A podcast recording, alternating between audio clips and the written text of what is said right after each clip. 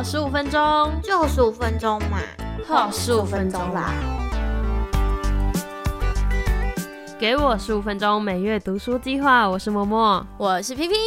今天要为我们介绍什么好书呢？今天要来跟大家介绍一本，哼哼哼，可以让大家实现财富自由的书。哦，听起来很厉害哎，赶快跟我们分享。没错，你知道一年的开始就是要让大家可以充满希望。没错没错，然后希望可以财富自由。我相信这应该也是很多人都追逐的目标。所以今天要来分享这本书呢，叫做《财富自由的整理炼金术》。财富自由跟整理，还是整理炼金术？整理炼金术。它会让你得到财富自由。嗯，那我们要整理什么东西？当然是整理我们的家，整理我们的心灵，整理我们的时间，整理我们的钱，所有事情。是的，透过整理就可以获得这个财富自由。嗯，这本书的副标题叫做《断舍离变身金钱魔法》。打造心灵城、空间城、时间城、财务自由人生。城是那个数学的乘以的那个乘，对，没错。OK，不是用加，都是用乘的。听起来蛮有趣的，因为我最近觉得好像应该要来断舍离一下。是不是觉得我们钱不够用啊？没有，最近刚好因为我的房间在做整理哦。反正我把我的书柜给我弟了，所以我书柜里面的东西就是现在都在我的地上。然后我就想说，我到底要怎么用现有的空间把所有的东西都放好？势必有些东西必须要丢掉，但是我非常的苦恼，很多东西都丢不掉。就算断舍离这件事情，就是我也看了很多书，看了很多的 YouTube 什么的，但是我还觉得。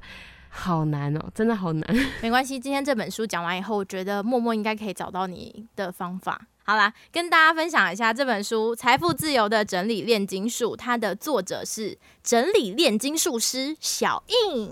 嗯，我先介绍一下这个作者好了。为什么他会透过整理，然后得到财富自由呢？就是因为呢，他曾经哦，其实是一个购物狂，而且是超级疯狂的购物狂。他呢，就是会收集公仔啊，然后还有很多的动漫周边。他会开始整理的原因，是因为他失恋了。然后他的失恋出动了两台车，去到他的前男友家，把所有的那些玩具收藏的公仔全部运回家。嗯，你知道这些东西有多少吗？里面有上千个，可能他的收藏都放在大纸箱里。他的衣服多达六百多件那样子吧。然后摆到家里以后，就堆满了整个家里面的餐厅啊、神桌底下啊，然后堆高可以到天花板，就是感觉可以有好几座山那种感觉，就是家里突然变得像仓库一样。于是他爸就生气了，所以他前男友家非常的大。我不知道他前男友家到底大不大，但我只知道，不然为什么会搬回他家，突然变得很原本摆在那边好好的，看起来还好，然后就搬回他家之后变超多，还可以堆到天花板。可能因为家里本来就还有家人的东西。所以他的家人们都对他非常不谅解，然后他爸就非常不开心，要把他赶出去。嗯，那段时间里就是开始断舍离，所以他就把这些东西全部都卖掉以后呢。大概过了两年，他断舍离了九成的物品，回收了五十万，光是那些公仔就回收了二十万。哇！可是买的时候，我相信应该不止二十万。虽然说它的金额听起来很高，可是它的数量很多。没错，而且他说他那时候有很多根本就没看到过，就直接到她男朋友家了。虽然没有年薪百万，但是光是靠着储蓄累积，然后购入一些可以升息的这些资产，他在三十三岁的时候，他就财富自由了。三年存下来的钱比过去二十几年存来的钱还要多，厉害了吧？所以我那时候看到这个，哦，他的故事还太励志了，所以我就觉得不行，我要跟大家分享一下这本书，而且整理可以把很多钱存下来，然后存在。对的地方，把钱花在对的地方，才会让我们可以得到财富自由。断舍离有很多时候是情感上断不开嘛，对不对？但如果它跟钱扯上一点关系的时候，突然好像可以，就是毕竟大家都钱不太够嘛，心里会比较平衡一点，然后会更愿意把这些东西放下。是的，那如果说对于那种钱真的很够用、很很能花的话，这个方式对你们来说也许就没有那么有用，但对于我们，对于我来说，应该是蛮有用的。他在。一开始翻开推荐序完以后，就看到这段话：当你开始整理以后，你会发现自己什么都不用买，因为你拥有的已经太多了。嗯，唯有知道你真正要的人生样貌，才能提高你的人生自由度。我相信这应该就是我们为什么会希望可以财富自由的原因，就是我们想要自由，有更多的时间去做自己喜欢的事情，或是有更多的呃空间去放自己喜欢的东西，或是过自己想要的人生。嗯，我们很多时候去买东西都会有一句话，就是你的钱只是变成了你想要的样子。对吧？钱钱，对不起，我需要这个酷东西。没错，没错，它就变成我想要的样子。可是真的有变成我们想要的样子吗？它可能在买下去过后没多久，那个东西我们就不需要了。那它还是我们想要的样子吗？所以它里面其实就有提到，就是我们在断舍离的时候，它用五个坏。去问自己，然后这个是好像是日本 Toyota 公司提出来的一个方式，五个为什么？这为什么要去问自己五个为什么呢？因为其实我们有时候买东西，可能是因为我们内心，嗯，内心有一些别的原因，所以你才去买了那个东西。但实际上你需要的不是那个东西，而是要处理那个原因。然后他其实就有提到说，他为什么那时候会那么喜欢买公仔？他其实是想要寻求认同感。他就一直问自己：哎，为什么会想要买这个东西？发现哦，需要认同感。那为什么他会需要这样子的认同感呢？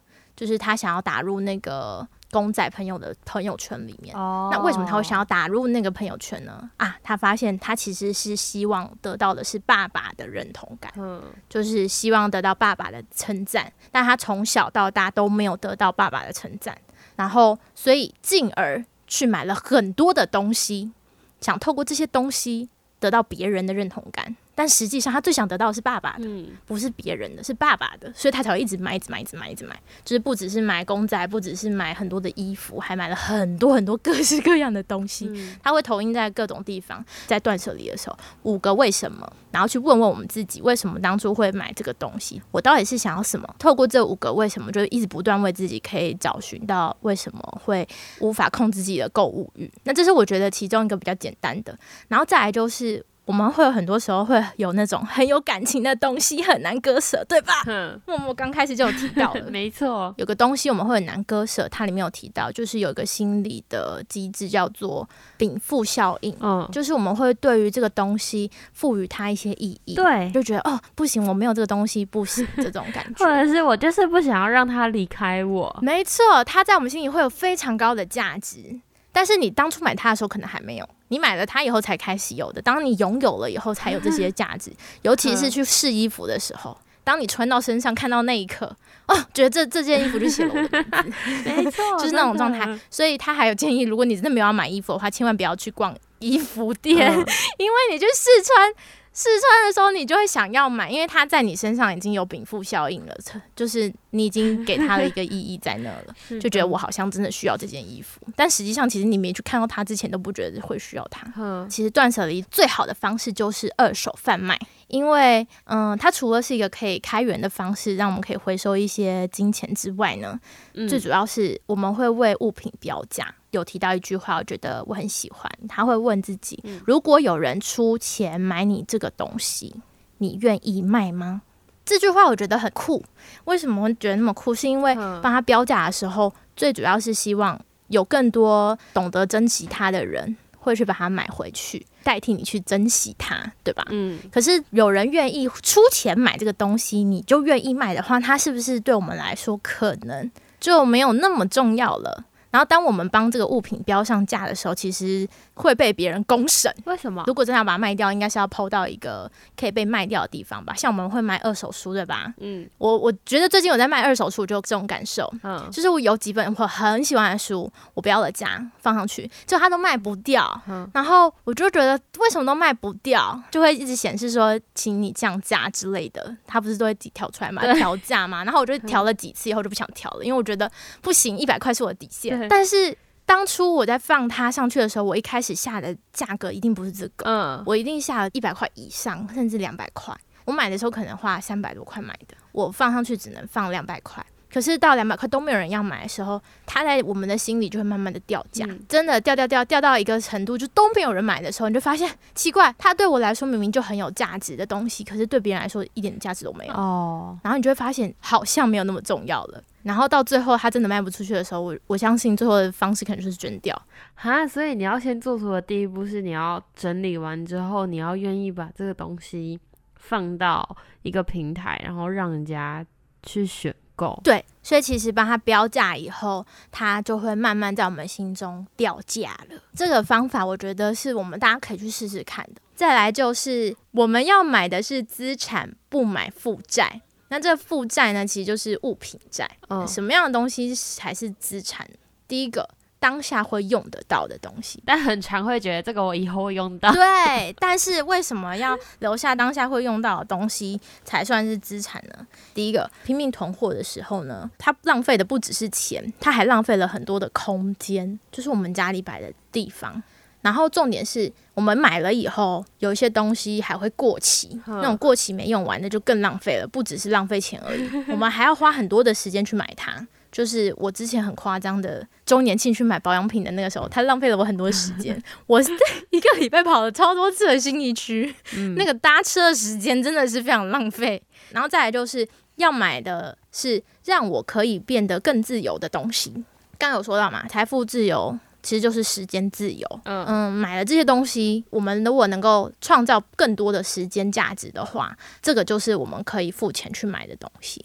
还有提到一个蛮酷的，就是预防日后会花更多钱的预防成本。它里面举的例子是牙齿哦，我们的牙齿如果蛀牙到最后面需要换假牙的时候或植牙的时候，要花超多钱，对吧？嗯嗯。所以在后面如果会花这么多钱的时候，那我们是不是在平常就要？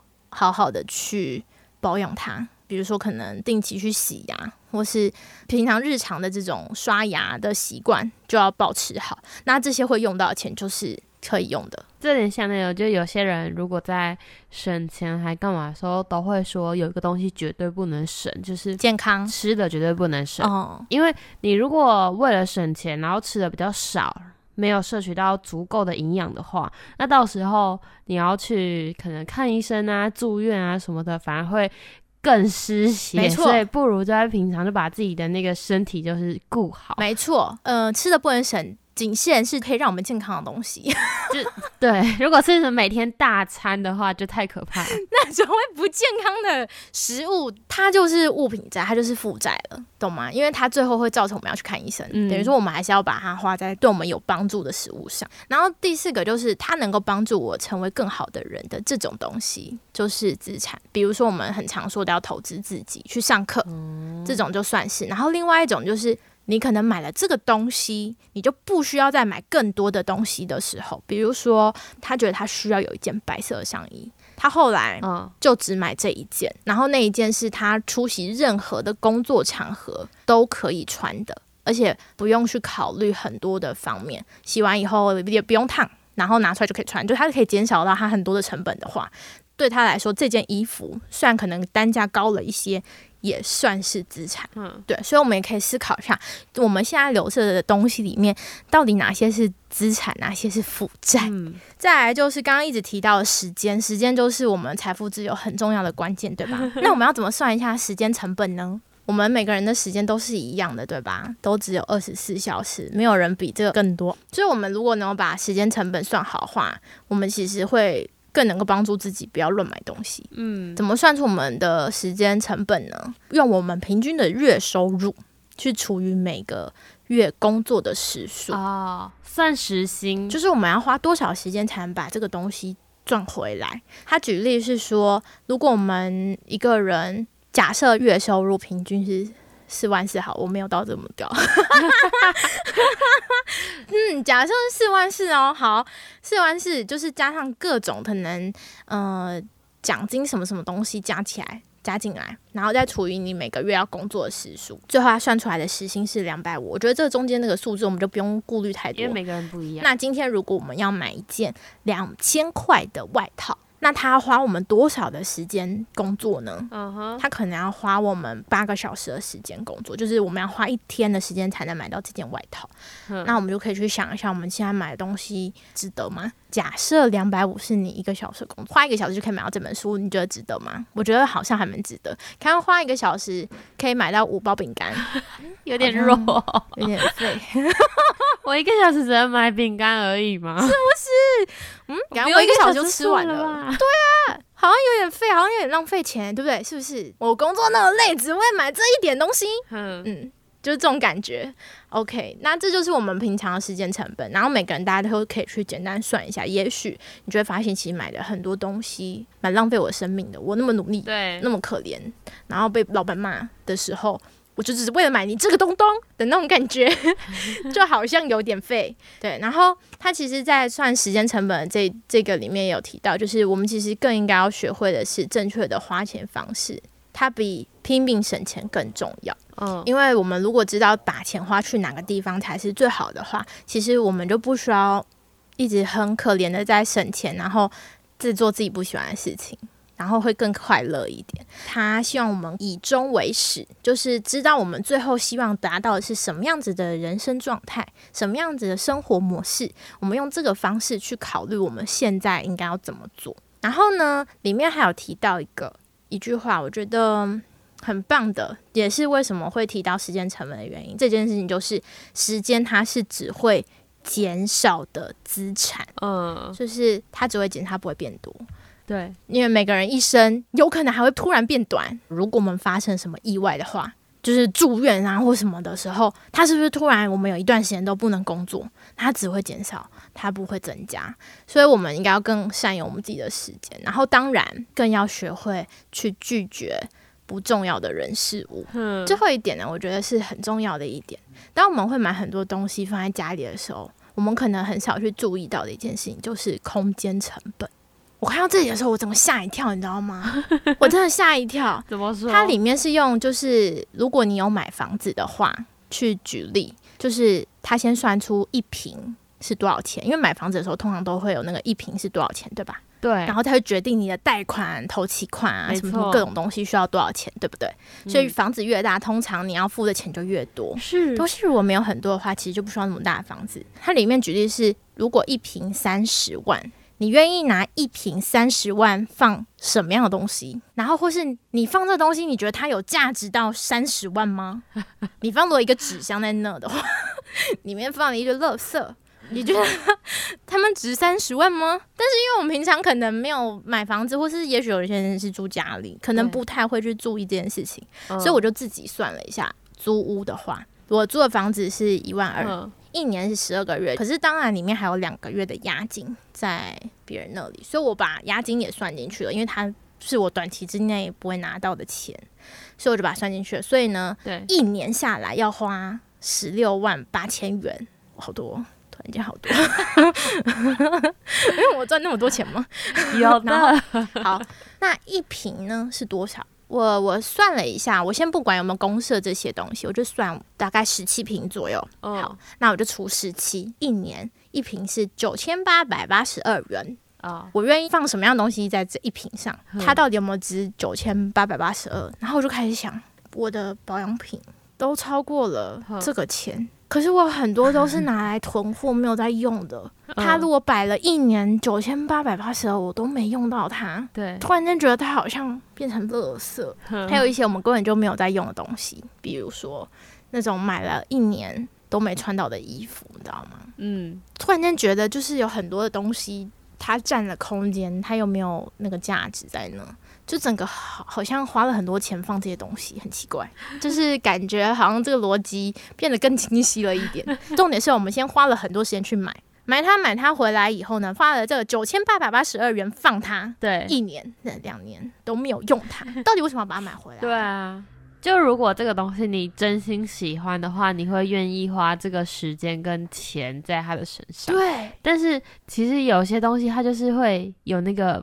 保鲜期吗？一阵子你之后可能就没那么喜欢了。是，每一次在整理房间的时候，都会觉得，哎，这个东西我当初有喜欢过它，可是我现在真的不需要了，然后就可以丢了。也许从这个角度大家来看的话，可能会让我们每个朋友就是在买东西的时候，可以更能够阻止自己想要乱买的这只手。那他其实里面有提到一句话，我觉得也蛮好的，就是当我们开始去断舍离以后，你就会发现，对我们的人生来说，最重要的其实是了解自己真正的需求。透过买需要的东西，让每一笔的消费都是有意义的。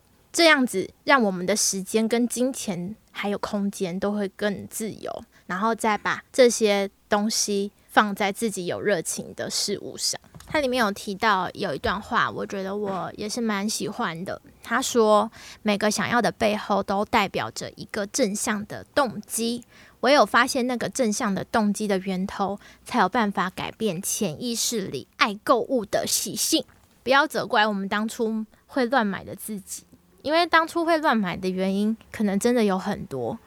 因为我们刚刚一开始也提到五个为什么，它可能真的只是我们内心里面小小小小的一件。希望更好的事情，我们可能买这个保健品是希望让自己更健康，我们买这件衣服是希望让自己更有自信，这都是很好的一个想法。但是可能用错了方法，可能用错了地方，不是用买东西的方式，而是去用别的方式去让自己更有自信，然后变得更健康。所以不要太怪自己当初乱买这件事情。可是当我们发现自己已经在乱买，或是我们真的有太多东西是我们不需要的时候，我们应该要更就是积极的去面对我们现在的人生，这是我我在看这本书的时候我很喜欢的一句话。整理真的是大家都可以去做做看的事情，没错。毕竟我们来到这个世间，就什么东西都带不走，但是我们真的拥有太多的东西了，真的。就像 P P 刚刚说的，在整理的时候，你可以去理清你当初为什么会买这个东西，或者是你的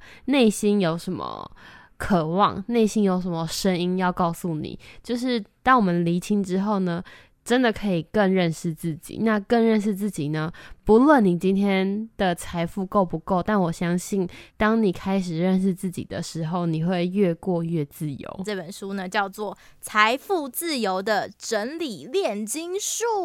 嗯，我希望把这本书分享给大家，希望我们都可以一起。透过整理得到财富自由。嗯，那我们就到这里喽，我们下集再见，拜拜。